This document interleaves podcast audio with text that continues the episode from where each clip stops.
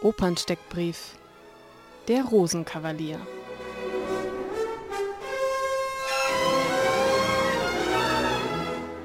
Der stärkste Satz Leicht muss man sein.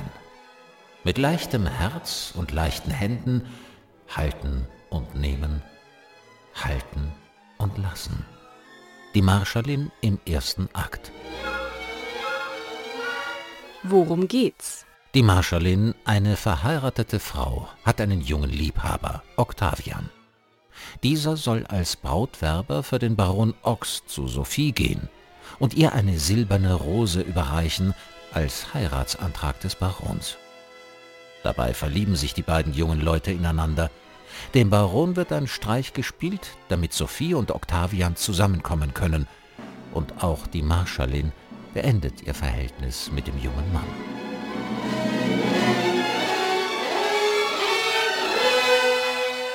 Wie klingt's? Berühmt ist der Rosenkavalier ja für seine Walzer und die Walzer sind gleichzeitig der berühmteste Anachronismus im Rosenkavalier.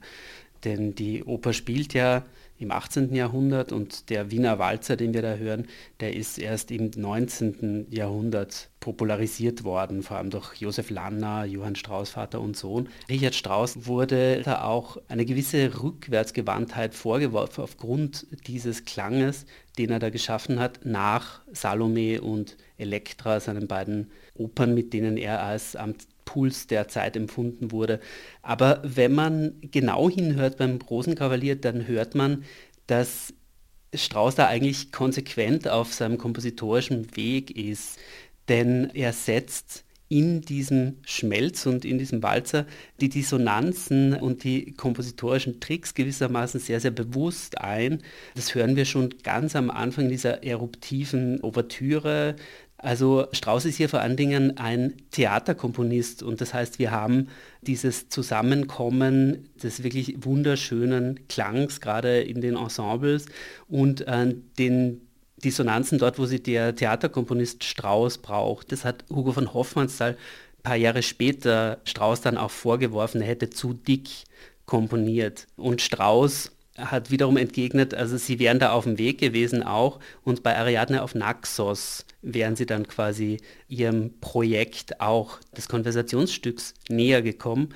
Das ist jetzt für unsere Premierenserie besonders interessant, denn aufgrund der derzeitigen ungewöhnlichen Situation müssen wir ja natürlich die Orchesterbesetzung verkleinern und da hat sich Wladimir Jorowski entschieden, dass er die reduzierte Fassung von Eberhard Kloke zur Aufführung bringt. Und das ist nicht nur eine reduzierte Fassung, sondern tatsächlich eine Neudeutung der Partitur auf der Grundlage der Ariadne-Besetzung.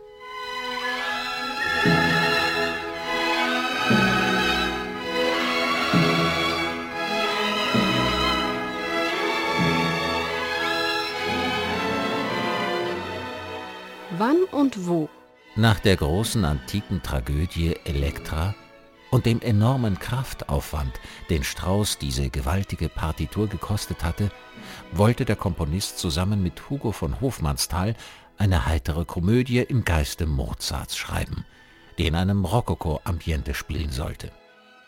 Der Rosenkavalier wurde schließlich am 26. Januar 1911 im Königlichen Opernhaus Dresden uraufgeführt.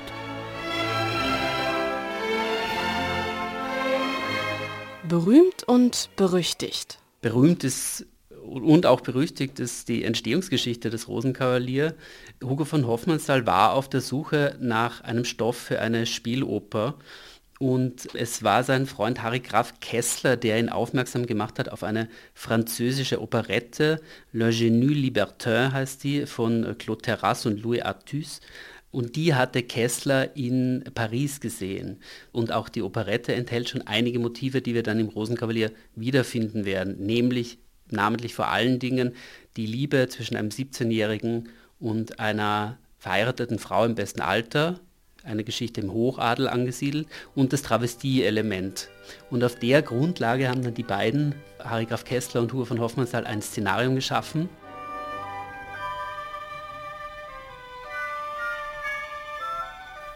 Was sagen andere? Zuckerwasser dirigiere ich nicht. Otto Klempacher. der das Werk dann schließlich doch dirigierte. Die zündende Idee.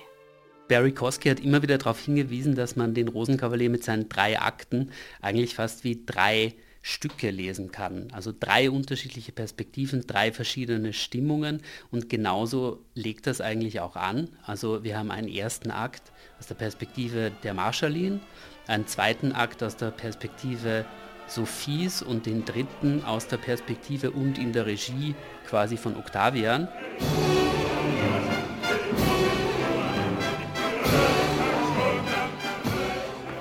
Oper für die Ewigkeit. Das Libretto gibt uns ausnehmend drängende Fragen auf, die uns jetzt auch noch interessieren. Eben zum Beispiel, wie können wir diese Ausführungen der Marschallin über das Vergehen von Zeit als ihrer eigenen Lebenszeit jetzt anders als fatalistisch lesen, also anders als das Ende des Lebens. Kurz, wie können wir eine Melancholie zulassen, die nicht das Ende der Liebe bedeutet, sondern vielleicht nur eine Station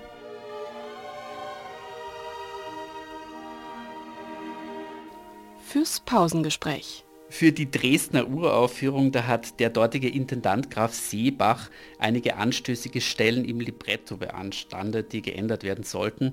Eins der berühmten Beispiele ist, dort wo der Ochs in seiner Mägde-Arie singt, muss halt ein Heu in der Nähe dabei gewesen sein. Da sollte es dann heißen, darf halt kein Mensch in der Nähe dabei gewesen sein. Strauß hat sich dermaßen geärgert über diese, wie er selber gesagt hat, Brüderei und Heuchelei, dass er einen Mittelweg gefunden hat, der auch zur Verwirrung geführt hat.